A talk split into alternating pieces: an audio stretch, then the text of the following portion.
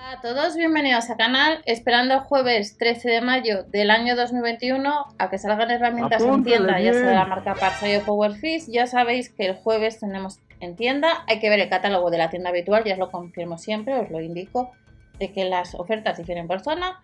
Y vamos a tener herramientas. Entre ellas tenemos un soporte para molador angular que no llega a los 17 euros, que veremos el manual, que os he dejado información en el blog, que os dejaré debajo, y allí lo podéis consultar ya sea ahora o en un futuro, y os he dejado también otros artículos similares que podéis comparar.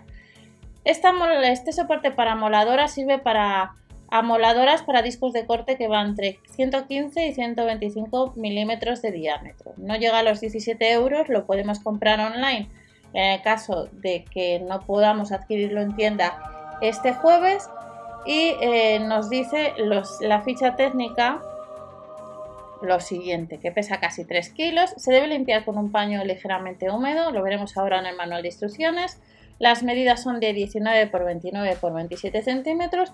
Este aparato no suele ser tan habitual como cuando sale una multilijadora, por tanto, si andas posteriormente detrás de él, no sabemos cuándo va a volver. Trabajo cómodo y preciso, mecanismo basculante, sujeción segura y protección contra chispas integradas. No nos dice mucho más eh, lo que es la ficha técnica de la página de Lidl España. Vamos a echar un vistazo al blog que os dejaré debajo y allí tenéis también el manual de instrucciones que vamos a ver ahora. Lidl soporte para molador angular, pues os he dejado un poco de información, lo que pesa, las medidas que aparecen en la ficha técnica, complemento de fijación estática, pero luego también os he dejado pues, eh, hasta dónde se puede usar.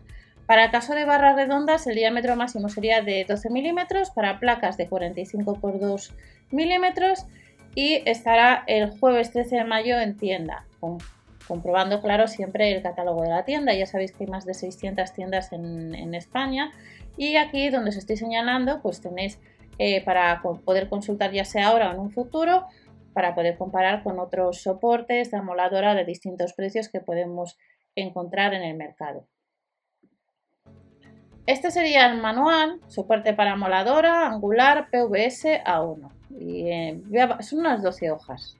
Las que vienen vienen en distintos idiomas, pues en el caso de español o castellano hasta la página número 12. Aquí estamos viendo un poco el diagrama de todo lo que nos vamos a encontrar.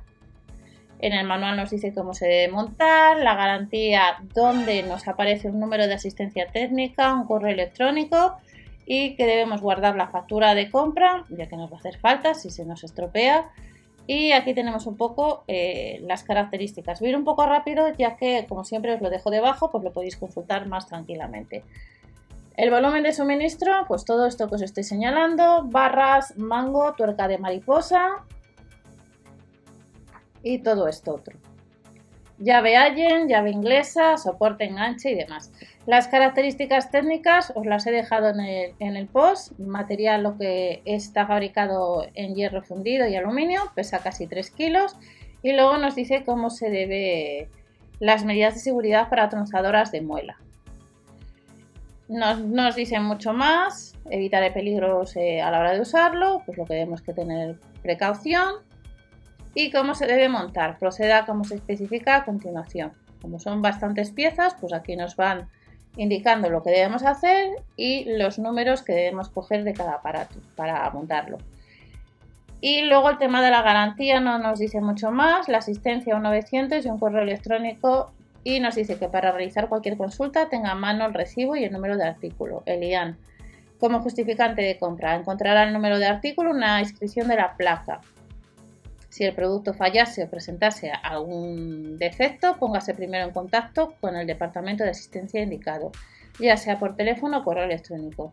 Y luego nos dice que puede enviarnos el producto defectuoso libre de franqueo adjuntando el recibo de compra, el ticket de compra indicando dónde está y cuándo ha ocurrido el fallo a la dirección de asistencia que le indicamos.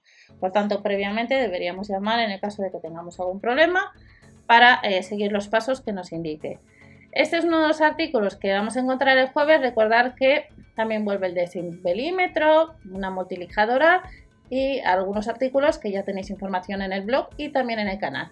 No os olvidéis suscribiros, dar al like ya que de esta manera pues ayudáis al canal a que siga creciendo y nos vemos en el siguiente. Hasta la próxima, chao.